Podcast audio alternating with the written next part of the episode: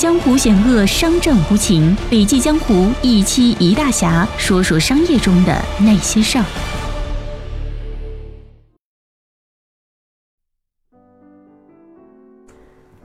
雷军，成事在人。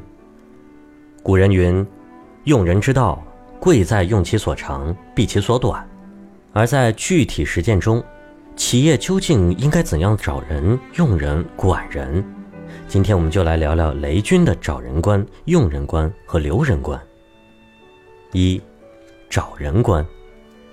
雷军创业期间极其重视人才，啊，在小米创立初期，规模小，甚至连产品都没有，所以在最开始的半年，雷军将百分之八十的时间都用在了找人上。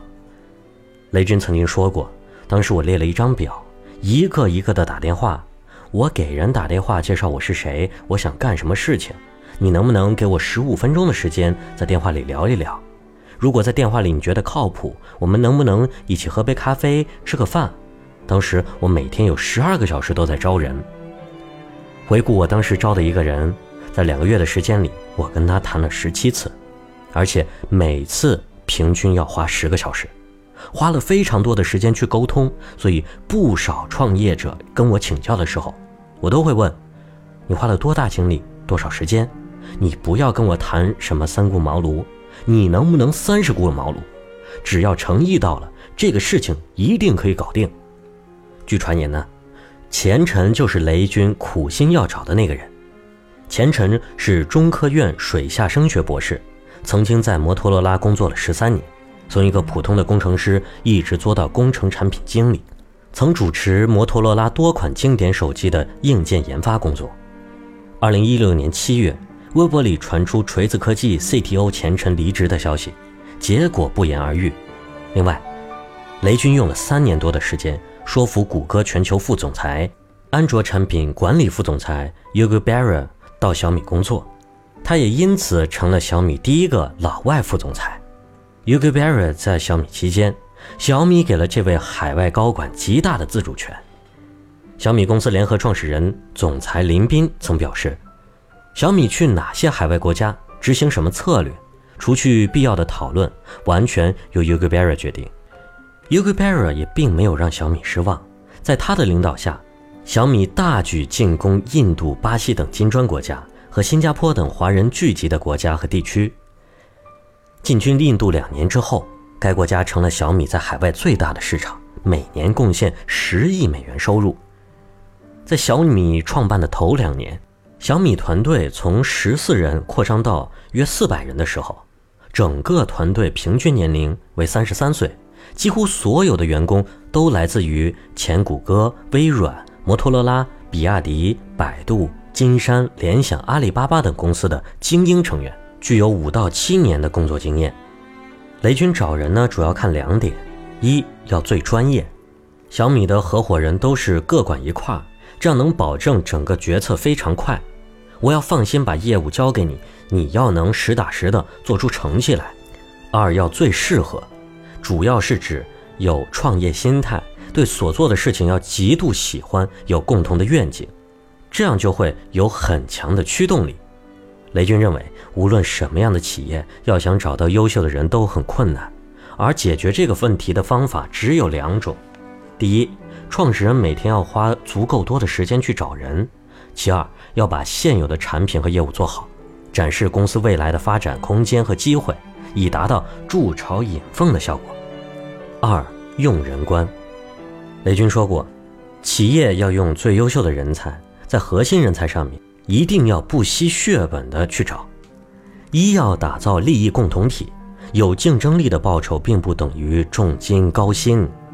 雷军当时定了一套组合方案，邀请人才加入时，会给三个选择条件：第一个，可以选择和跨国公司一样的报酬；第二个，可以选择三分之二的报酬，然后拿一部分期权；第三，可以选择三分之一的报酬，然后拿更多的期权。然而，实际情况是，有百分之十的人选择了第一和第三种工资形式，有百分之八十的人选择了第二种。小米三分之二报酬的工资也不是低的数字，足够员工照顾生活了。因为他们持有股票，非常乐意与创业公司一起奋斗，共同成长，战斗力也会很充足。二是要将培养真正落到实处。创业公司都非常重视内部的培训和提升，但往往都做不好。雷军觉得主要问题是没有设置专项培训费，人力资源部就不会当成专门的事情来做，也没有办法引进比较好的讲师和好的课程。落实培训工作必须要有专门的预算和专人负责，唯有如此，才能保证企业有绵绵不断的执行力和创造力。第三个方面，用人要懂得包容。四呢是要能取信于团队。至于雷军的留人观呢，小米上市后共同经历过四次组织架构调整，备受关注的是第四次组织架构调整中。小米新任的十四位正副经理，多以八零后为主，最年长的也只有四十二岁。此前，雷军曾表示过，没有老兵，没有传承，没有新军，没有未来。一直以来，小米通过三个方法来满足人才的需求：一是魅力型领导的吸引，早期吸引人才，魅力型的领导是一个关键性的因素。雷军当初找一个硬件工程师，花了一天的时间。和对方沟通，并且持续跟踪了好几个月，最后人还是没有来，因为人家很难相信你的理想。华为在一九九二年以前也是靠任正非一个一个的去硬磕、去说服，让员工去相信企业的未来。第二个要靠事业来吸引人才，很多人愿意加入到朝阳企业。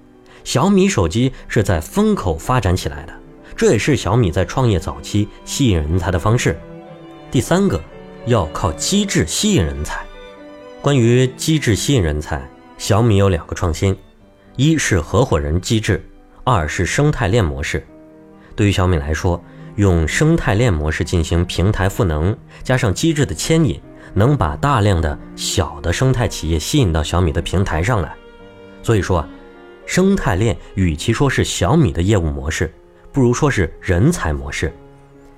小米的联合创始人李万强在《参与感》这本书里说道：“小米之所以能成功，他总结了以下五点：一、团队第一，产品第二；二、创始人最重要的工作之一就是找人；三、天理即人欲，给足团队利益，让员工爽；四、解放团队，忘掉 KPI，组织结构扁平化；五、让员工成为粉丝，让粉丝成为员工。”今天的音频就分享到这里了，感谢收听，我是不觉云上，明天见。